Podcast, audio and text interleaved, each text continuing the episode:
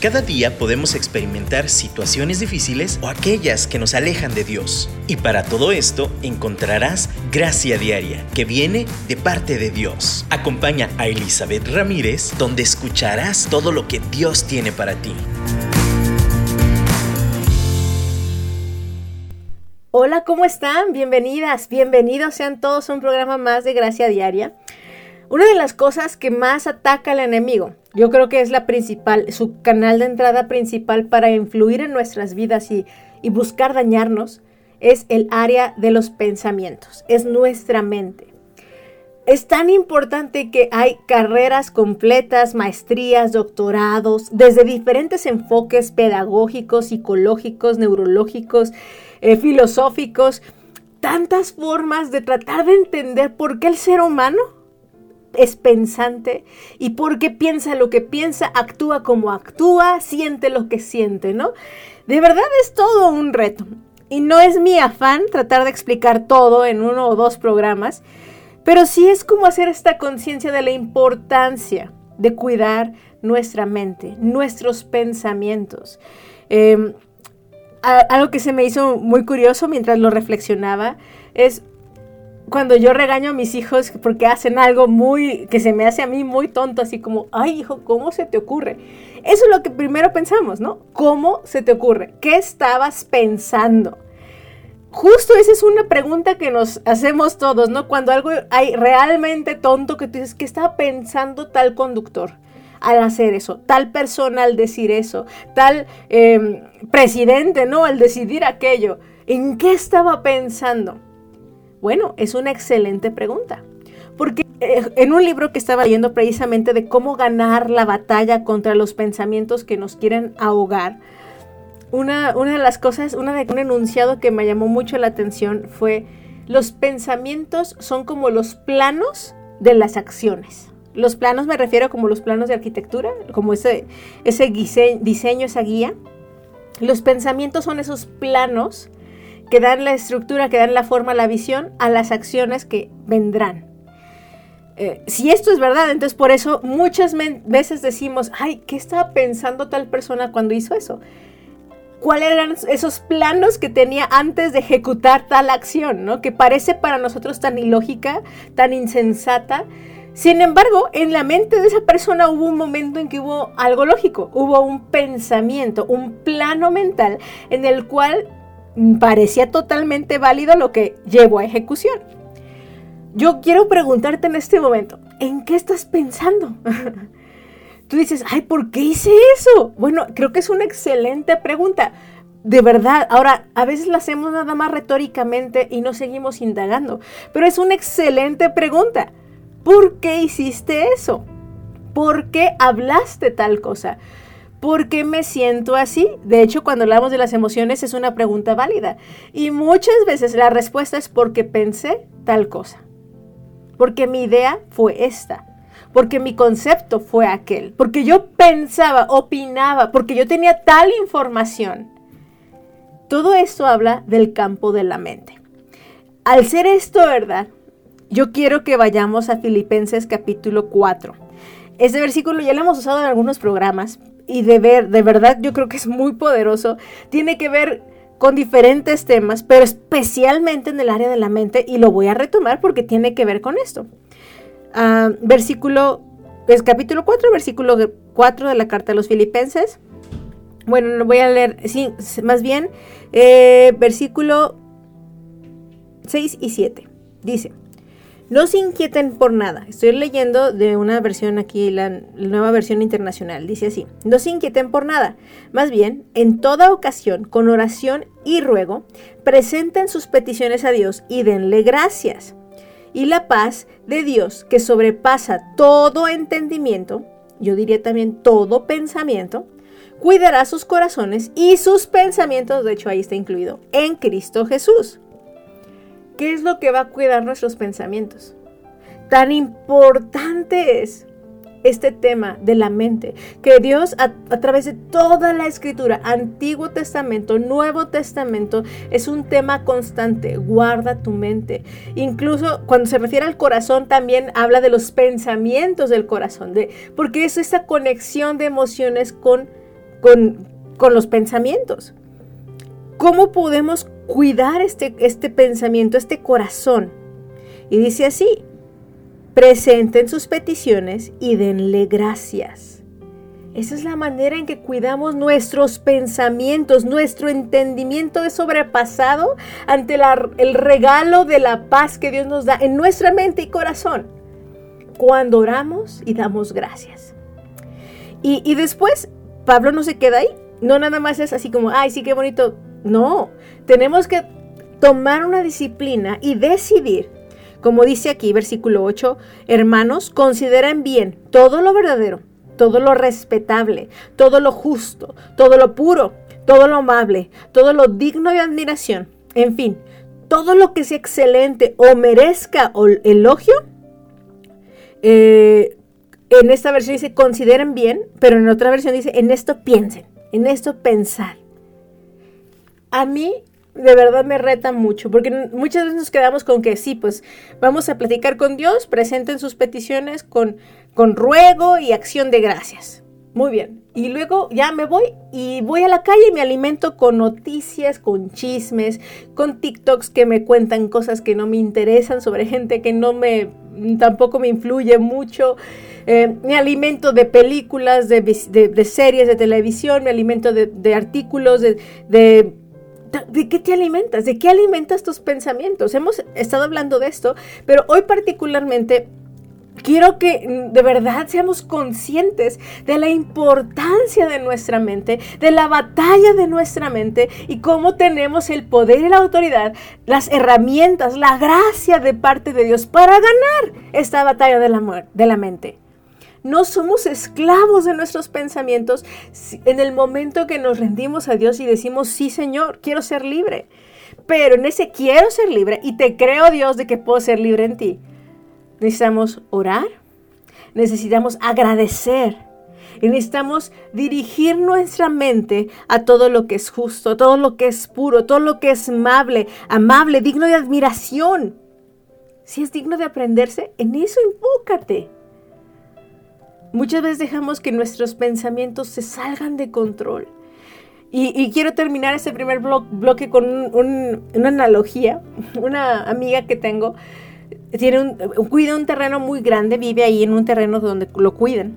Y, llegaron una mamá con unos gatitos.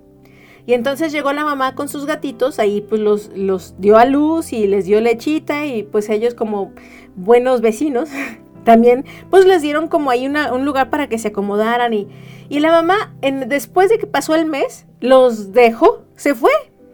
Y de hecho, hasta mi amiga tuvo que darle su bibi al bebecito gatito y le, le, ayudó que saliera adelante. Y eso que no le encantan los gatos, pero de verdad, pues quería hacer ayuda. Pues ya, los gatos crecieron, ahí siguen los gatitos. Pero la mamá llegó a los otros dos, tres meses, no, llegó como al mes y medio otra vez embarazada. ¿Y qué creen que pasó? Dio otra vez a luz a gatitos. Y ahora los grandes y los chiquitos todos están comiendo de la mamá. Ahora, ¿por qué les cuento esto y qué tiene que ver con la mente? Si no detiene mi amiga esto de alguna forma, tiene que esterilizar, tratar de atrapar a la mamá. Y todos estos son gatitos que no se dejan atrapar. Por eso no han hecho eso. No son de ella, llegan ahí de la calle de verdad, si no esterilizan a esa gatita, va a seguir yendo y trayendo gatitos. Ya es la segunda camada. Esos gatitos van a crecer. Si no los atrapan y los esterilizan, entonces se va a seguir reproduciendo y reproduciendo y va a tener ahí un gaterío. ¿Cómo van a manejarlo? Y tú dices, ay no, sí, es que ahorita lo tiene que hacer porque ahorita lo puede controlar. Pero si no lo hace en este momento y lo deja que se salga de control, va a ser mucho más difícil después. Ahora sí entienden el ejemplo.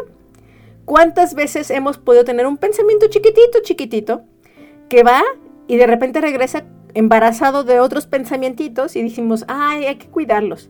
Y luego se va y regresa con otros pensamientos chiquitos y da luz a nuevos y esos dan luz a nuevo y eso da luz a nuevos y por no esterilizarlos, acabar con ellos en el momento que se tienen que lidiar con ellos, terminamos con una plaga de pensamientos que nos quitan la paz.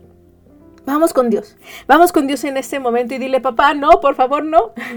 Ayúdame a ubicar en este momento cualquier área de mi mente que he permitido que se empiece a filtrar, que empiece a suceder algo de este tipo, que empiece a crecer y se me salga de las manos, Señor. Y, mientras escuchamos el siguiente canto, de verdad yo te pido que, que generes esta conciencia, que le pidas esa, esa iluminación al Espíritu Santo y que de su mano de verdad podamos caminar en libertad, en nuestra mente, en nuestro corazón, en, en cada área de nuestra vida.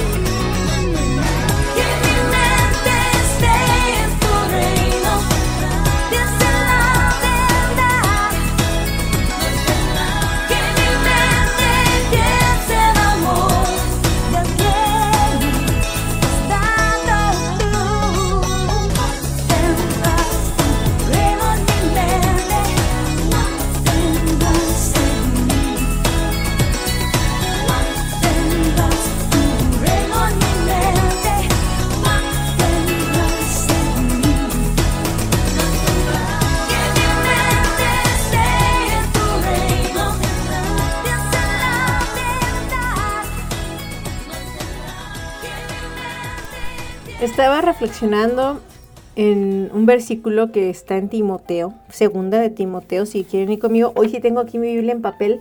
Normalmente la tengo digital, pero hoy sí me puse aquí con mi Biblia física.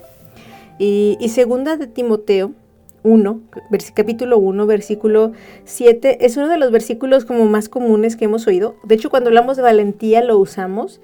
Y dice así, pues Dios no, no nos ha dado un espíritu de timidez o de temor sino de poder, de amor y de dominio propio. Sin embargo, yo he leído este mismo versículo en inglés, en la versión como más antigüita, y dice sound mind, una mente como cuerda. Y dije, ¿por qué la traducción está así? Y dije, bueno, vamos a revisar en el griego. Y, dice, Dios no nos ha dado un espíritu de temor. Y en la eh, traducción correcta, del, directa, literal, como casi así tal cual del griego, dice, y de un juicio sano. Y de cuando hablamos de un sano juicio, hablamos de una mente sana. Y entonces me llevó a otro nivel, porque el dominio propio que hemos escuchado, o el autocontrol en otras versiones, no es como nada más una cuestión de acciones externas es una cuestión de una mente sana poder tener este control de nuestras acciones. Y tuvo todo el sentido para mí. Esa es la gracia de Dios, que Dios no nos ha dado un espíritu de mente temorosa, temerosa, una mente em, enferma, una mente que se aprisiona con estos pensamientos sofocantes de ansiedad o de, perfeccionismo, de, mentiras que nos ha vendido el enemigo y nosotros nos las hemos comprado toditas.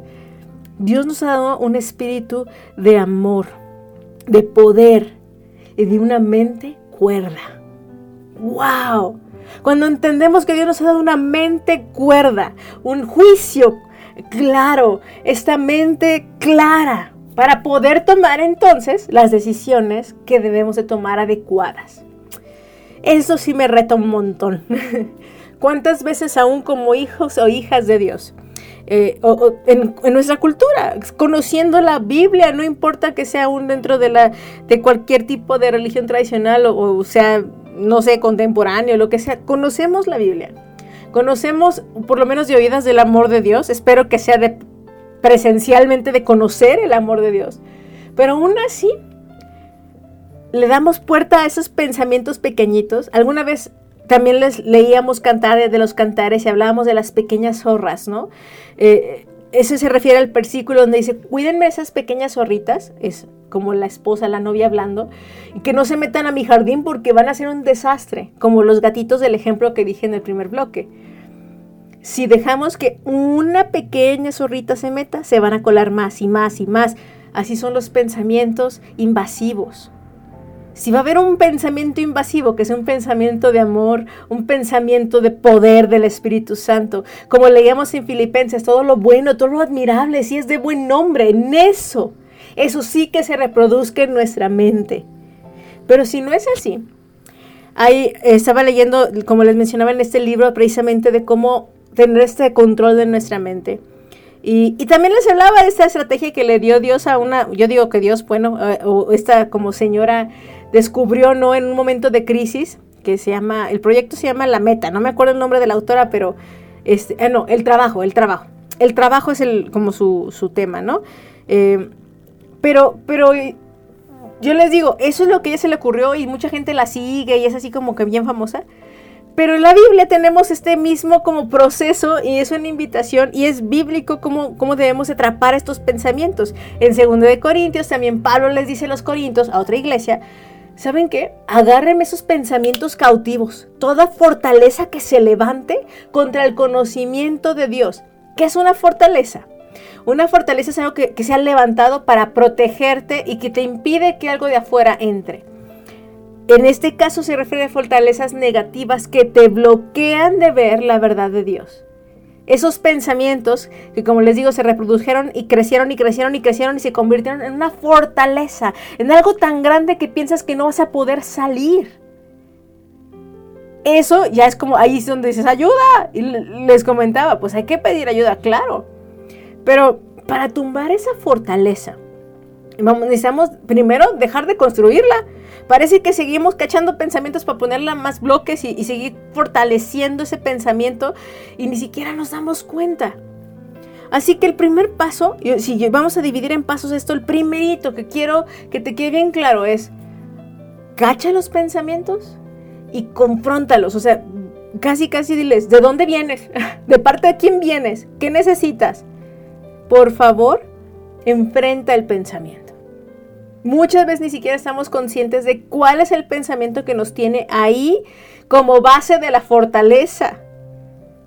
Y, yo te invito, cuando venga este pensamiento que tú no sabes qué hacer con él, esta cosa que de verdad tiene a tu mente perturbada, a ver, di, a ver, detente. En vez de huirle, en vez de esconderte, en vez de negar que tienes ese pensamiento, de verdad, sé bien honesta delante de Dios. Honesto. ve, ve delante de Dios y dile, Padre, realmente, ¿qué estoy pensando? Como te dije al principio, ¿en qué estoy pensando? ¿Qué estoy haciendo esto? ¿En qué estoy pensando? Y como les decía al principio, el Espíritu Santo nos lo puede traer a memoria, pero el primer paso es de verdad que uno se siente y enfrenta el pensamiento. Número uno, enfrenta el pensamiento. No lo escondas, no le huyas, enfréntalo. Entonces, si yo estoy haciendo lo que no debo de hacer, y voy a usar un ejemplo así muy directo, hasta hoy soñé en eso, ¿eh? quiero decirles, hoy me desperté soñando sobre nutrición responsable. Y yo, ¿por qué pienso en eso? Porque Dios a mí me ha llevado a entender que la acción de comer por ansiedad, el comer eh, cosas que no debo de comer por guzga, porque me encanta comer, porque me encanta, va más allá de un gusto, de un deseo que ya se ha desatado y que no tiene filtro, límites y por lo cual uno sube de peso. Hay un pensamiento ahí que está permitiendo que ese deseo se se crezca y se convierte en una fortaleza. Y entonces pensando en eso, ¿cuál, qué, estoy, qué, qué pienso? ¿En qué estoy pensando cuando me atraganto de papas porque me encantan? Tengo que enfrentar el pensamiento.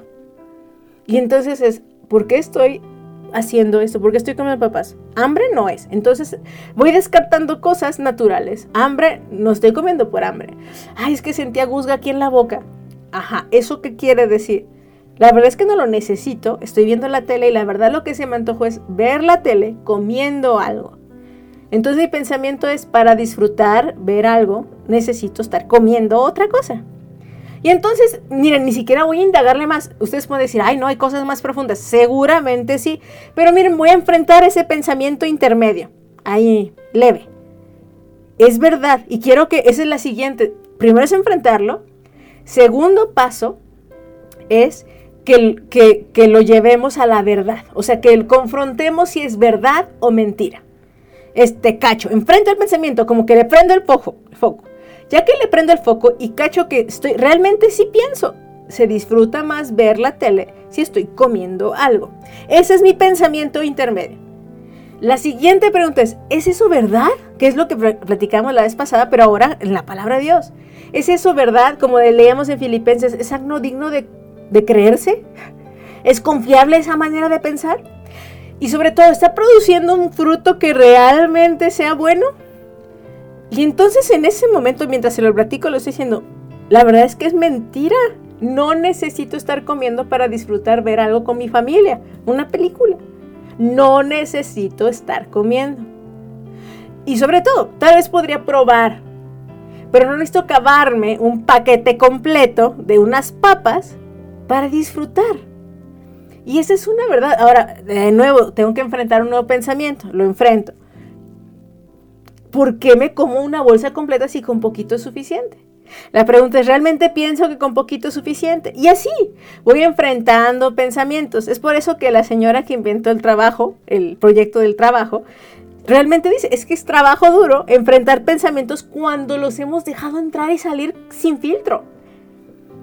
Pero en Cristo necesitamos enfrentarlos, llevarlos a sus pies y entonces con la verdad confrontarlos y después decidir, llenar con lo correcto. No puedo sacar un pensamiento sin sustituirlo. No puedo sacar un hábito malo sin sustituirlo. Aquí la sustitución es básica. No puedo dejar vacíos porque los vacíos solo se llenan con más mugre si no lo lleno con lo correcto.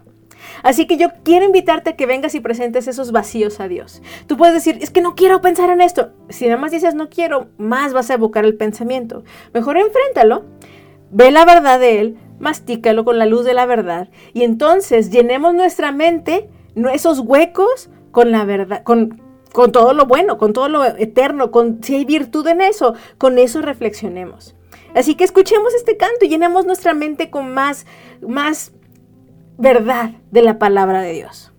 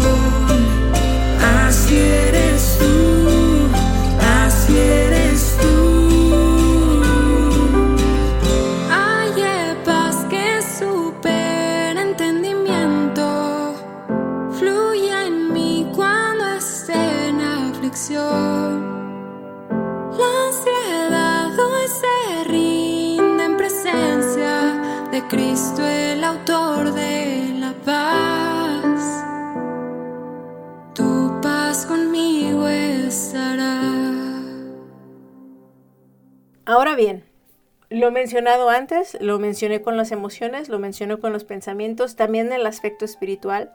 Todos estamos unidos, aún en lo físico. Llegará un momento en que tal vez hemos permitido que una fortaleza crezca tanto que necesitamos ayuda. Y va a necesitar tiempo. Hay muchas fortalezas que no se quitan con un solo bloquecito, con un solo movimiento, ¿no?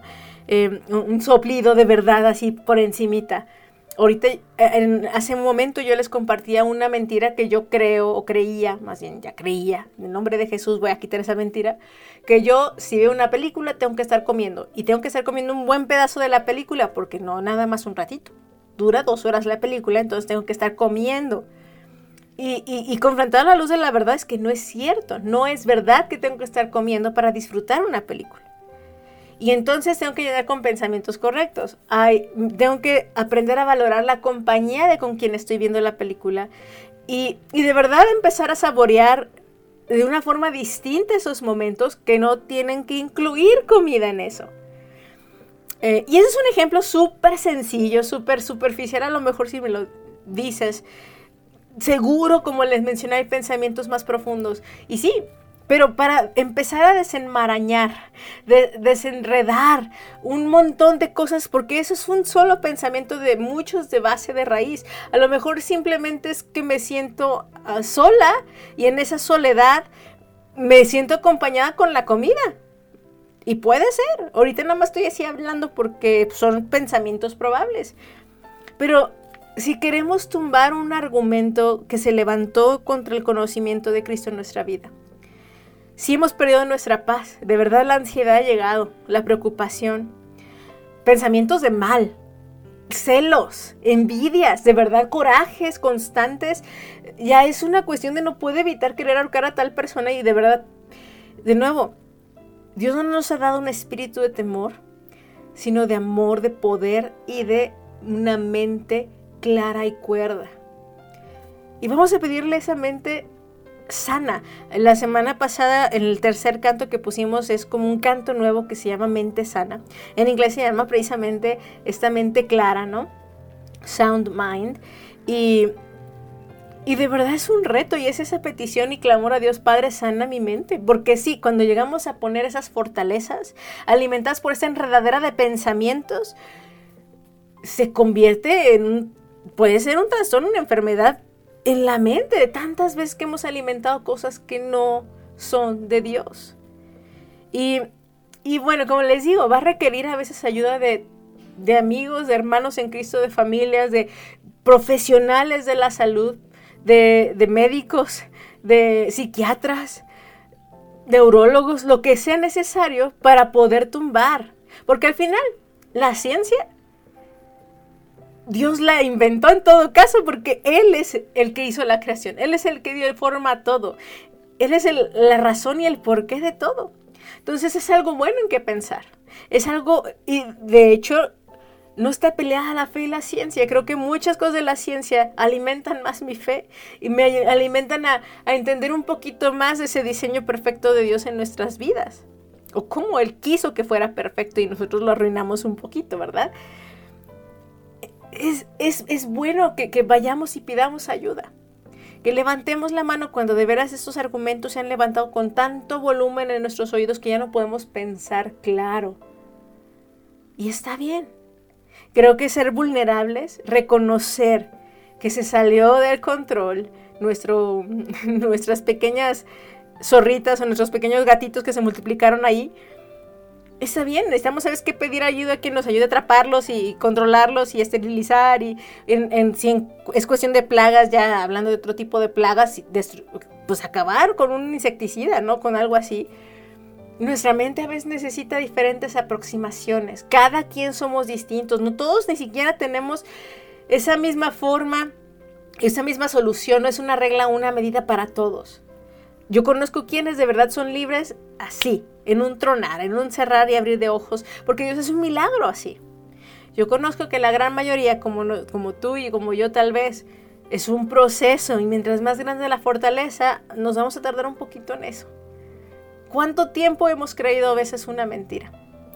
Eh, hay películas precisamente que hablan de estas como secretos familiares, ¿no? Que durante mucho tiempo yo tengo una opinión de alguien, estoy, ah, pero es que mi papá hizo esto y mamá y acá, y por qué no me cuidaron y me hicieron y acá y allá.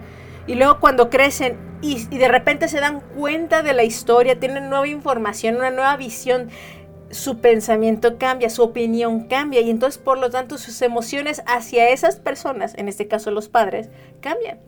Oye, es que sabes que tus papás no estuvieron presentes porque ellos estaban batallando con este problema de salud, pero no, no, te lo demostraban a ti para cuidar tu corazón. Y sabes que están trabajando en esto y tal vez no lo hicieron perfecto, pero... Y entonces cuando tú entiendes que mostraban su amor, aunque tú no, no lo percibías, no lo entendías en tu mente, entonces cambia todo a la perspectiva. Pero esa, esa realización, ese entendimiento nuevo que comprendiste, desata una cadena de pensamientos nueva que tenemos que acomodar, hasta el sentimiento de culpa por no haber entendido en su tiempo. Y entonces es un proceso, es un proceso. De hecho, la psicoterapia, que es lo que yo estudié, eh, se trata de eso, es un acompañamiento en este proceso de desenmarañar tantas cosas que están fuera de lugar a veces en nuestra mente y que duramos años viviendo esto, años creyendo cosas que simplemente no son verdad o, o verdades incompletas. Y las verdades incompletas también hacen que creemos juicios que no son fidedignos y por lo tanto emociones que, que nos llevan a acciones que dañan nuestra vida y nuestras relaciones. Entonces, hoy yo, yo quiero aterrizar ya el día de hoy para, para decirte, mira, la escritura habla mucho sobre la mente. Y te puedo dar pasajes para aventar sobre la mente. Pero hay, hay uno que es también muy famosito y yo quiero que terminemos con él en Romanos 12.1. Y, y ya de nuevo hemos hablado de él, hablamos de él cuando hablábamos del cuerpo, porque también tiene que ver con el cuerpo. Pero en Romanos 12.1, si quieren acompañarme, yo aquí se los leo. 1 eh, y 2, dice así. Por lo tanto, hermanos, tomando en cuenta la misericordia de Dios, les ruego que cada uno de ustedes en adoración espiritual ofrezca su cuerpo como sacrificio vivo, santo y agradable a Dios. Número 2. No se amolden al mundo actual, sino que sean transformados mediante la renovación de su mente Así podrán comprobar cuál es la voluntad de Dios, buena, agradable y perfecta. En esta cuestión de nuestra mente y emociones, Dios nos regresa ese control, nos da ese poder de nuevo de poder someter todo a sus pies. Y, aquí este versículo habla de, pues rendir nuestro cuerpo como sacrificio vivo. Es una decisión, como les decía, espíritu, alma y cuerpo. Y el alma tiene emociones, pensamientos y voluntad. Y en esa voluntad, ese es el ingrediente principal para sujetar esos pensamientos y esa voluntad. Y entonces, y, esas emociones. Y entonces seguirá esa también nuestra reacción del cuerpo, nuestra salud física también. Entonces, solo quiero que reflexionemos en esto. Aún hay, una, eh, hay estudios donde la mente es tan poderosa que hay gente que se enferma nada más porque piensa que está enferma. Sí, o sea, yo estoy segura que han oído de hipocondríacos. Eh, pero también hay gente que se sana porque piensa que se toma algo que la sanó, aunque sea pura agüita. Para que vean el poder que tiene nuestro pensamiento sobre nuestro cuerpo. Así que rindamos nuestros pensamientos a Dios, nuestro cuerpo completo como sacrificio vivo, santo, pero sobre todo renovemos nuestra mente, porque entonces eso va a hacer que comprobemos. Comprobar ya habla de, esa sensación, de esa emoción, de ese contacto, reacción física, pero tiene que haber una transformación de nuestra mente. Y esa renovación es una invitación que tú y yo tenemos, es una decisión que tú y yo tenemos. Hoy tú y yo podemos llegar a la presencia de Dios y decir, renuévame Señor. Y así hagámoslo. Yo quiero que cuando tengas tiempo el día de hoy puedas decir, Señor, renuévame y leas su palabra, veas cosas que alimenten verdad a tu mente, renovemos diariamente. No es un momento, no es una terapia nada más y ya con esa me sané. No, es un, un caminar constante. Y yo te reto a que hagas esto, a que le busques a Dios y que Él renueve tu mente diariamente. Así que bueno, continuemos hablando sobre estos temas que me apasionan y, además, pues es gracia de Dios, es gracia de Dios comprender su diseño y, que Él nos ha dado las herramientas para vencer en este mundo en el cual vivimos. Te mando un abrazo, oro por esta victoria que yo sé que Dios te da en tu mente, en tu corazón, en tus emociones, en cada área de tu vida. Te mando un abrazo y muchísimas bendiciones. Se acomoden